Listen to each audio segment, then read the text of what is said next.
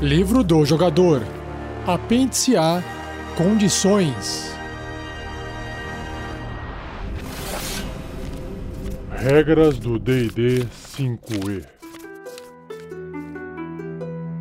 Uma produção RPG Next.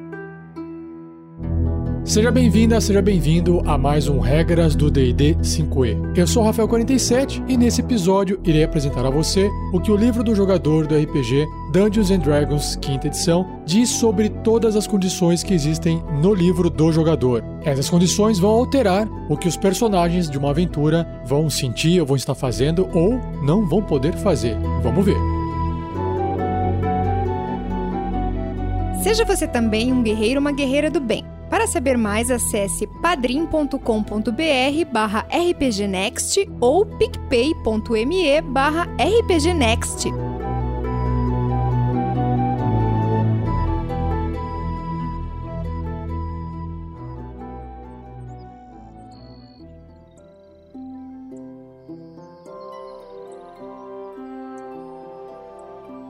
Então, na página 290, começa o apêndice A. Esse apêndice é essencial porque, como eu já descrevi em outros episódios, várias magias ou vários poderes acabam trazendo algum tipo de condição para um personagem, uma criatura, um monstro, inimigo ou seu próprio personagem. Então, o livro diz o seguinte, ó: as condições alteram as capacidades de uma criatura das mais diversas maneiras e surgem como resultado de uma magia ou outro efeito. A maioria das condições, como cego, são prejudiciais, mas algumas poucas, como invisível, podem ser vantajosas. Uma condição se encerra ao ser remediada. A condição caído é remediada levantando-se, por exemplo, ou de acordo com uma duração expressada no efeito que a impôs. Se mais de um efeito impor a mesma condição a uma criatura, cada aplicação de uma condição tem sua própria duração. Porém, os efeitos das mesmas não se agravam na criatura, ou seja, você não consegue multiplicar o mesmo efeito, não fica mais forte ou a criatura tem a condição ou não tem. As seguintes definições especificam o que acontece a uma criatura quando ela é sujeita a uma condição. Então vamos lá. Eu vou fazer o seguinte: eu vou seguir a ordem das condições em inglês e vou fazendo a versão referente a ela em português. Então, a primeira, começando com a letra B, é blinded, que é cego. Então ele diz o seguinte: uma criatura cega falha automaticamente em qualquer teste de habilidade que requeira o uso da visão. É óbvio, né? não está enxergando. E, gente, usem o bom senso. Se ele está cego, ele não está enxergando. Não precisa fazer teste para tudo, né? E o outro tópico aqui é: jogadas de ataque contra a criatura possuem vantagem e os ataques da criatura sofrem desvantagem. Então, ficar cego é uma grande desvantagem na maioria das situações. Talvez ficar cego numa situação onde enxergar, uh, sei lá, aquele poder que a medusa faz de petrificar, talvez seja uma boa, né? Mas, de forma geral, ficar cego é ruim. Então, se alguém for atacar uma criatura cega, tem vantagem contra ela para poder acertar, que a criatura não está conseguindo se defender direito. E se a criatura for atacar alguém e ela estiver cega, ela também não consegue enxergar o seu alvo direito, então ela ataca com desvantagem.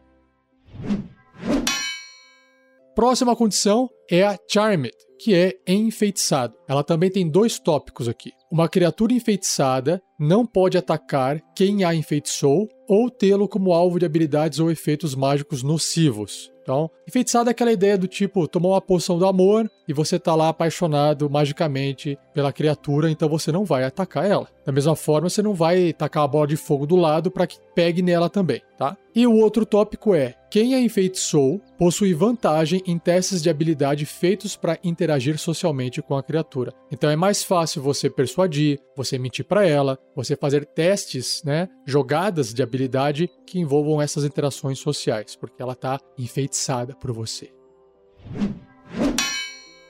Próxima condição é a Deafened, que é surdo. Uma criatura surda falha automaticamente em qualquer teste de habilidade que requeira o uso da audição. Então é bem óbvio isso, né? Não precisa nem explicar.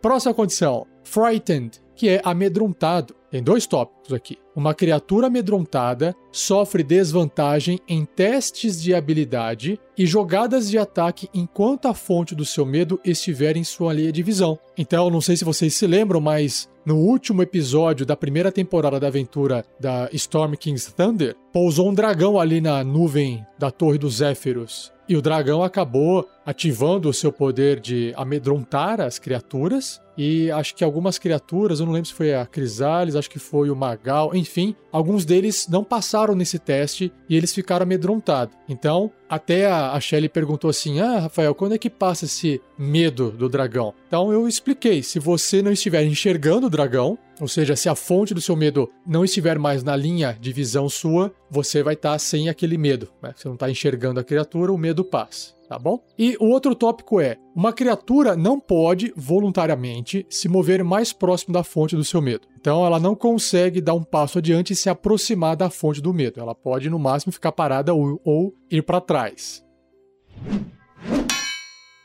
Próxima condição é a grappled, que é agarrado. O deslocamento de uma criatura agarrada se torna zero e ela não pode se beneficiar de qualquer bônus em seu deslocamento porque ficou zero. A condição encerra caso a criatura que a agarrou fique incapacitada. Já já vou falar sobre essa condição chamada incapacitada. Então, é claro, imagina que tem alguém agarrando o seu personagem ou você está agarrando o inimigo. Se você ficou incapacitado, você logo não consegue manter essa condição de estar agarrando. Você não está conseguindo mais segurar a criatura ou a criatura não consegue mais se segurar. Faz todo sentido. Claro que não precisa ser só incapacitada. Se de repente a criatura ficar inconsciente também funciona, né? Enfim, vamos lá. E o último tópico é: a condição se encerra se um efeito, como o causado pela magia Onda Trovejante, que é a magia Thunder Wave, remover a criatura agarrada do alcance da criatura que agarrou ou do efeito que causa a condição. Então, basicamente, essa magia Thunder Wave ela consegue empurrar as criaturas para trás, né? Então, nesse caso, se você tiver sendo agarrado por um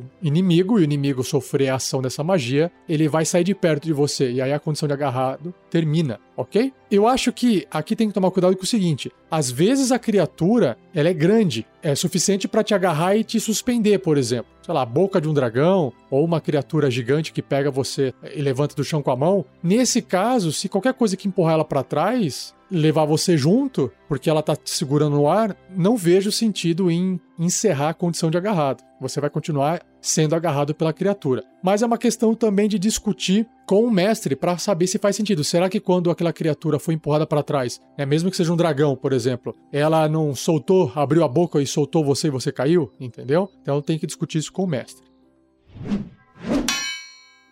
Próxima condição é o incapacitated, que é mais em inglês o pessoal fala incapacitated. Incapacitado. Uma criatura incapacitada não pode realizar ações ou reações. Basicamente é isso. Então, imagina, você está na sua vez, o seu personagem está incapacitado, e ele não pode executar uma ação, não pode usar ação para, por exemplo, atacar, fazer uma magia ou reações, mas ele pode se mover. Então, a ideia do incapacitado é como se tivesse assim, ele está chocado com uma cena, uma situação, ele não consegue agir, mas ainda assim ele pode se mover. Então, é uma condição que tenta simular um pouco essa situação de eu não consigo fazer nada diante do perigo ou diante de uma magia. Né?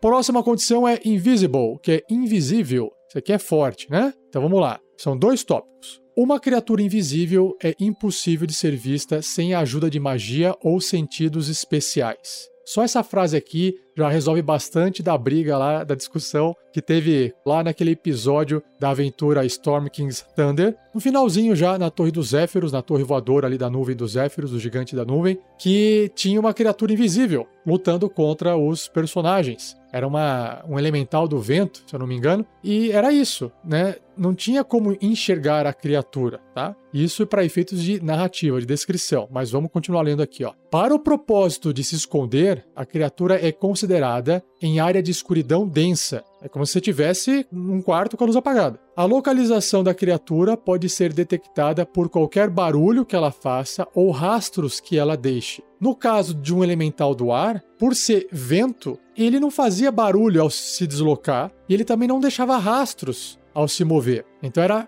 mais difícil de você tentar adivinhar a posição de uma criatura daquela lá, mesmo estando é, usando qualquer tipo de recurso sistêmico matemático para poder saber onde a criatura está. Por fim, jogadas de ataque contra a criatura sofrem desvantagem e os ataques da criatura possuem vantagem. Ou seja, é mais ou menos como se todo mundo estivesse cego para a criatura invisível, certo? Porque ela vai atacar todo mundo com vantagem e todo mundo vai atacar ela com desvantagem. Agora, como é que você resolve isso numa mesa, jogando RPG de mesa, com umas miniaturas ali em cima da mesa? Se você tem uma criatura que ela é invisível e o mestre está controlando essa criatura, ele também tem que dizer para os jogadores onde a criatura se encontra, certo? Então, geralmente, o que é feito na mesa, no RPG de mesa? Você coloca o marcador da criatura, mas você coloca a condição de invisível nela. Você fala: olha, pessoal, ela está invisível, ela está aqui porque quando ela atacou você, você sentiu o ataque vindo da esquerda. Então, para todos os efeitos de espaço, ela se encontra do seu lado esquerdo, naquele quadradinho lá. Então você está com a miniatura lá. Quando alguém vai atacar ela, por mais que a representação da miniatura esteja ali, ela ainda está invisível. Você só está colocando ali para os jogadores enxergarem essa miniatura, certo? Então, essa discussão às vezes pode acontecer com o seu jogador. Ah, peraí, mas, ô mestre, eu tô vendo ou não tô vendo a criatura? Pera, o jogador está vendo o token ou a miniatura, mas o seu personagem não vê. Ah, mas como é que eu sei que a criatura tá ali? Porque você acabou de levar uma pancada dela dali, você está supondo que ela esteja ali. Ah, então eu estou enxergando ela? Não, você não está enxergando ela. Ah, mas então como é que eu consigo atacar? Porque você está atacando a área, a região, o local onde ela se encontra. E é por isso que você faz o ataque com desvantagem. Porque é mais difícil de você acertar, não é bem acertar, é machucar a criatura, certo? No DD, a gente usa muito, ah, você acertou ou você errou. Esse é um, um termo técnico de jogo, mas a armadura, na verdade, ela está constantemente protegendo a criatura. Quando você consegue tirar um resultado que vale ou passe o valor da armadura do seu inimigo, não é que você acertou ele, significa que o seu ataque foi preciso ou forte o suficiente para machucar a criatura. Pode ser que você esteja acertando a criatura constantemente, só que você não consegue causar dano. Então é por isso que tem uma descrição diferenciada.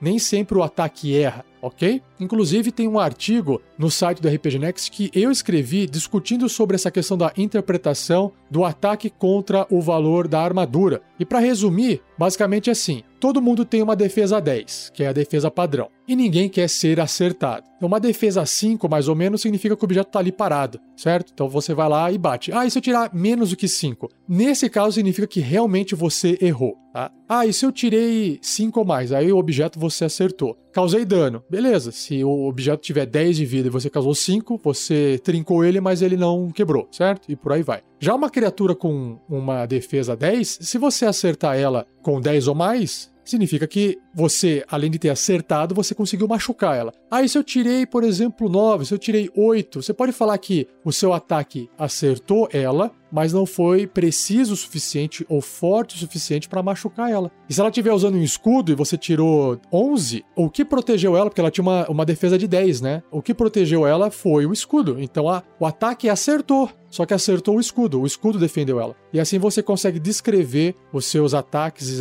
e acertos de forma diferente, não só acertei, errei, acertei, errei. Acima, igual a CA ou maior do que a CA, acertei. Menor, errei. Não, o ataque bate no chão, bate na roupa, mas não machuca, bate no escudo, corta de leve e não causa dano. Então, essa condição invisível, ela tem que trazer para vocês, para a mesa de vocês, a mesma descrição, o mesmo tipo é, de imaginação narrativa, né? Vocês têm que imaginar essa cena acontecendo. Então, de novo, a criatura tá ali na frente, não estou enxergando, mas eu sei que ela tá ali, porque ela acabou de me bater dali, né? A não ser que ela se mova, porque a criatura pode atacar e pode se mover certo? Se ela não está sendo visível, ela pode andar à vontade que ela não causa ataque de oportunidade, porque ninguém está enxergando ela, certo? Então, nesse caso, quando você se afasta com a sua criatura invisível, os personagens em volta depois tem que falar, puxa vida, onde que eu vou atacar agora? Porque eu não sei onde essa criatura tá. Só que quando você tá jogando na mesa e você tem um token, um marcador, o mestre ele tem que ser honesto de remover aquela miniatura e falar assim, olha, ele foi para algum outro lugar. E ele tem que falar, olha, vai estar tá aqui nessa posição, né? Depois eu volto a miniatura. Porque se você fica movendo a miniatura no tabuleiro e os jogadores ficam vendo para onde a criatura tá indo, eu acho que fica um pouco meio chato, porque realmente tá todo mundo vendo para onde ela tá indo e ninguém vai querer atacar o chão, entendeu? Atacar o nada. Mas acho que vai da mesa de cada um. Acho que daria um podcast separado só para falar sobre questões de invisibilidade. Se você quiser comentar mais, não esqueça de comentar aí no post desse episódio. Continuando, próxima condição: Paralyzed, que é paralisado. Tem quatro tópicos dentro dele. Primeiro tópico: uma criatura paralisada está incapacitada. Veja a condição, ou seja, a condição incapacitada que eu já li agora há pouco. Ela não pode se mover ou falar além disso. ok? Então ela não tá só, tipo, não consigo reagir, mas eu também não consigo me mover e não consigo falar. Tipo, entrou em pânico, assim. Entrou naquele modo, é, tipo, piripaque do Chaves, né? Paralisado. Próximo tópico. A criatura falha automaticamente em teste de resistência de força ou destreza, ou seja, qualquer coisa que empurre ela ou qualquer coisa que for pegar ela com uma bola de fogo, ela falha automaticamente nesses testes de resistência. Próximo tópico: jogadas de ataque contra a criatura possuem vantagem. Faz todo sentido, ela tá ali paradinha, é muito mais fácil acertar ela. E qualquer ataque que atinja a criatura é um acerto crítico se o atacante estiver a um metro e meio, ou seja, um quadradinho dela, ou seja, adjacente, do lado. Então, se você fez um ataque numa criatura paralisada e você fez um ataque corpo a corpo nela, não basta ser corpo a corpo, tem que estar a um metro e meio dela. Ah, mas eu estou fazendo aqui um ataque com a minha lança à distância. Não, tem que estar adjacente a essa criatura. Então você causa um dano crítico nela. É um acerto crítico. Se você estiver usando as cartinhas de acerto crítico do RPG Next, você ainda, além de causar o dano crítico, vai sacar uma cartinha com um efeito especial. Se você ainda não tem o deck, saiba que o deck, a versão né, digital que nós temos ainda apenas digital, ela é gratuita e está disponível no nosso site. Próxima condição: Petrified, que é petrificado. Esse aqui é um pouquinho mais longo, ó. Vamos lá. Primeiro tópico: uma criatura petrificada está transformada juntamente com todos os objetos não mágicos, ó, não mágicos, que estiver vestindo ou carregando em uma substância sólida e inanimada, geralmente pedra. Seu peso é multiplicado por 10 e ela para de envelhecer. Olha aí, tem até uma vantagem aí, hein? A criatura está incapacitada, que é a condição que eu já li antes, ou seja, ela não pode executar ações ou reações, não pode se mover ou falar, porque será, não? E não tem ciência de seus arredores. Claro, ela virou pedra, gente. Que mais? Jogadas de ataque contra a criatura possuem vantagem porque ela está ali parada sem se defender, sem se mover, então para acertar você tem vantagem. Uma criatura falha automaticamente em testes de resistência de força e destreza, igual estar paralisado. A criatura tem resistência a todos os tipos de dano. Olha só, isso aqui é uma coisa boa. Se você tentar enxergar o copo meio cheio ao invés de meio vazio. Então, o que, que significa resistência a todos os tipos de dano? Não importa o tipo de dano que recair sobre a criatura, todo dano será reduzido pela metade. É isso que é ter resistência, tá bom? E por fim, a criatura é imune a veneno e doenças. Imune realmente não causa dano. Qualquer veneno, qualquer doença que recair sobre ela não vai fazer nada. Embora um veneno ou doença previamente presente em seu sistema seja apenas suspenso, não neutralizado. Então, se ele está ali com uma doença e ele foi petrificado, a doença fica ali paradinha. A hora que ele voltar, se ele voltar ao normal, a doença volta junto com ele. Tá aí a condição de petrificado.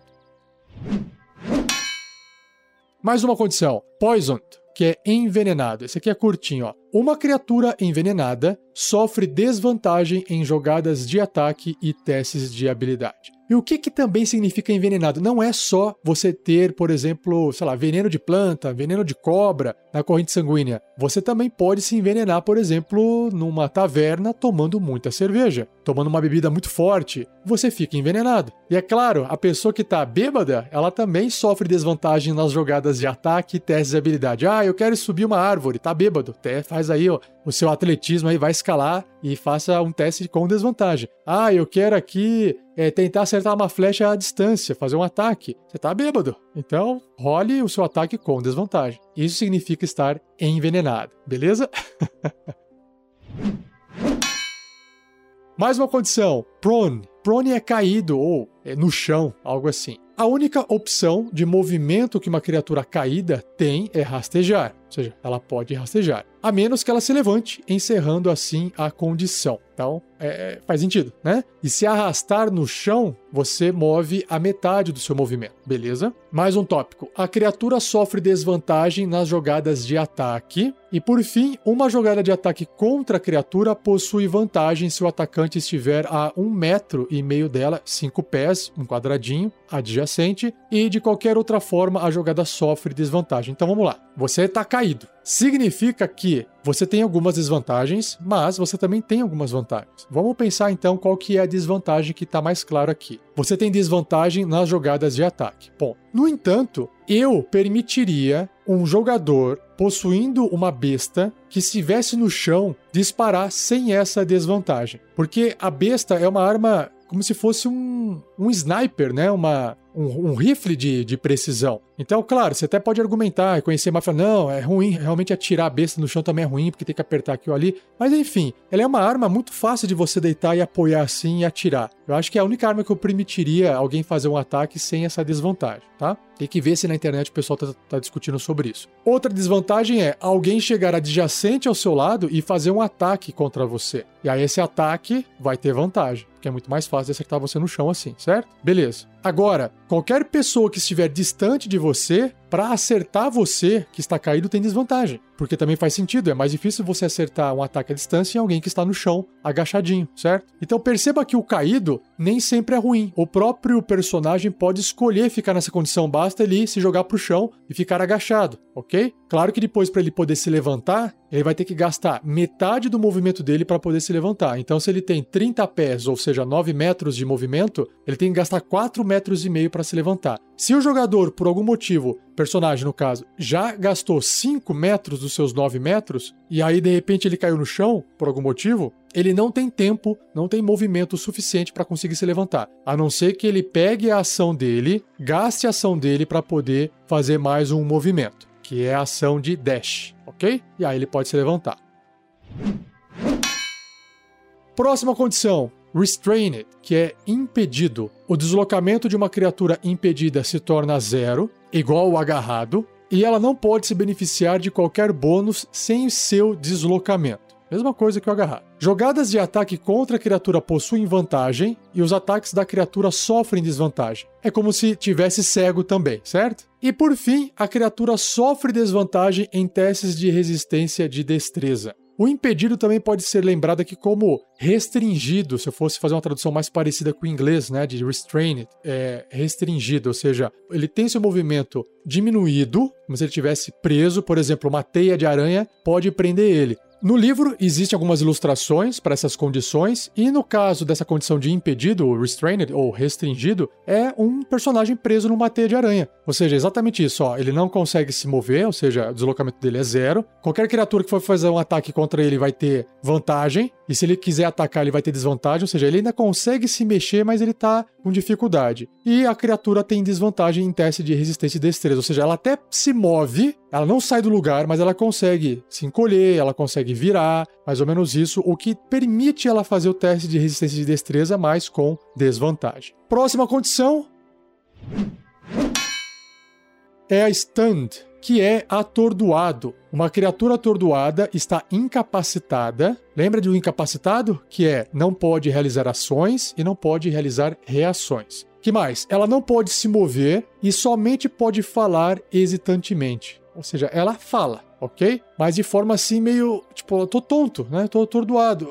Ai, não sei o que está acontecendo. É isso que é falar de forma hesitantemente. Uh, a criatura falha automaticamente em testes de resistência de força ou destreza e jogadas de ataque contra a criatura possuem vantagem. Então, esse stand, o, o atordoado, é bem ruim para a criatura. Por fim, o último é unconscious, que é inconsciente. Inconsciente, uma criatura inconsciente está incapacitada, então ela não pode realizar ações ou reações, ela não pode se mover ou falar, seja, mais pesado do que o stand, que é o atordoado, e não tem ciência dos seus arredores. Porque, gente, ela está inconsciente. É só usar a lógica. A criatura larga tudo que estiver segurando e fica caída, ou seja, ela estava lá lutando, segurando sua arma, sua espada, de repente ela ficou inconsciente, se ela ficou com zero ponto de vida, ela fica inconsciente, ela, ela cai no chão, ela desmaia e ela solta o que ela está segurando. A criatura falha automaticamente em testes de resistência de força ou destreza. Jogadas de ataque contra a criatura possuem vantagem.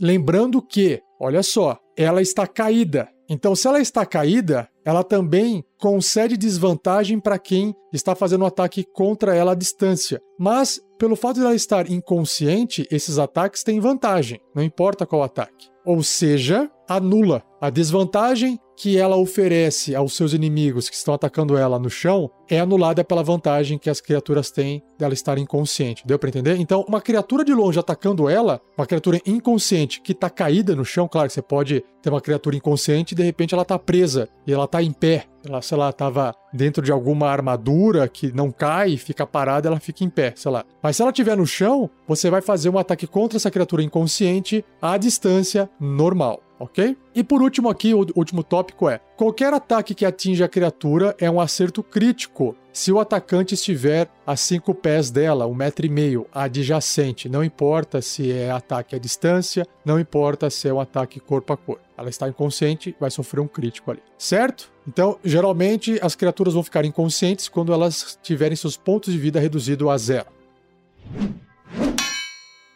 E para fechar esse episódio, existe um quadro extremamente importante e esse quadro ele apresenta uma tabela. A tabela tem um título que se chama Exhaustion, que é exaustão, e ela descreve o seguinte: algumas habilidades especiais e perigos ambientais, como fome, exposição prolongada a temperaturas congelantes ou escaldantes, podem impor uma condição especial chamada exaustão. A exaustão é medida em seis níveis, um efeito pode fazer com que uma criatura sofra um ou mais níveis de exaustão, como especificado na descrição do efeito. Então, vamos ler aqui os seis níveis. Se o seu personagem tiver zero de exaustão, que é o que começa naturalmente, nada vai acontecer. Adquirindo o primeiro nível de exaustão, o efeito é desvantagem em testes de habilidade. Ponto. Ok? Já no nível 2, deslocamento reduzido à metade. Nível 3, desvantagem nas jogadas de ataque e testes de resistência. Nível 4, máximo de pontos de vida reduzido pela metade. Então, se o seu personagem tem 30 pontos de vida e ele tá cheio, se ele tiver com 4 níveis de exaustão, ele vai para 15, mas ele não consegue recuperar mais porque os pontos de vida máximo foram reduzidos. Ele não consegue curar com uma poção e ir para 30 de novo, ok? Vai ficar no máximo 15. No nível 5 de exaustão, o deslocamento é reduzido a zero. O que significa isso? Ele não consegue mais andar. Ele tá assim no limite. Ele tá parado. Não consegue mais sair do lugar. Tipo Cavaleiro Zodíaco, assim, que fica lá morrendo, sabe?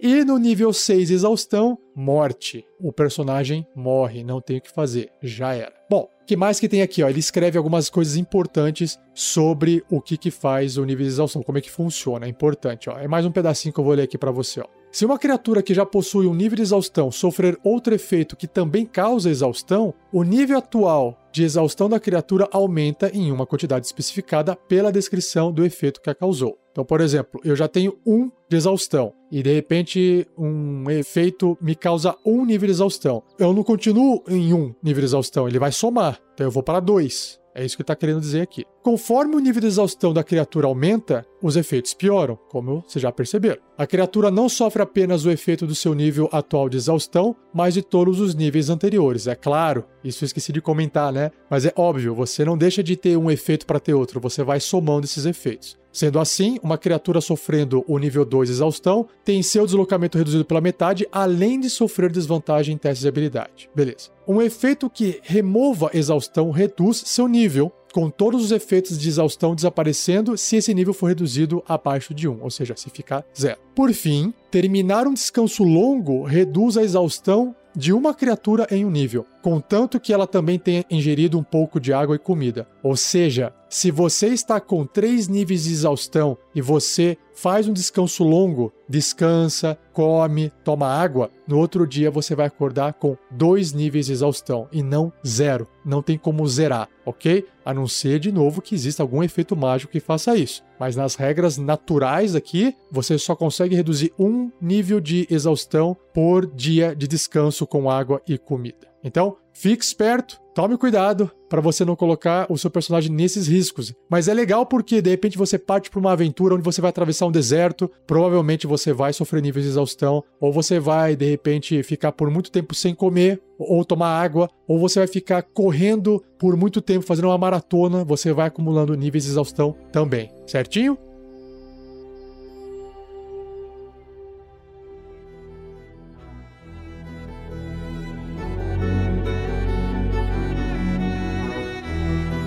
E assim eu encerro mais um episódio do Regras do DD 5E. Espero que você tenha gostado e, claro, não deixe de enviar suas dúvidas para rafael47.rpgnext.com.br ou escreva no post desse episódio. Minha intenção é ir acumulando algumas perguntas e fazer um episódio respondendo todas elas. Não esqueça de compartilhar esse cast, continua a discussão, se você quiser, no post onde você viu as publicações, e um agradecimento a Gleico Vieira Pereira, o editor desse episódio. Certinho? Pessoal, mais um recadinho aqui antes de fechar. Se você ainda não conhece o PicPay do RPG Next, nos procure em rpgnext. Entre em contato com o código promocional RPG Next e ganhe de volta os primeiros 10 reais gastos com cartão de crédito. E aí você pode fazer o que você quiser com esse dinheiro de volta, ok? Procure lá, PicPay, aplicativo gratuito, ajuda no projeto e também vai ajudar você, tá bom?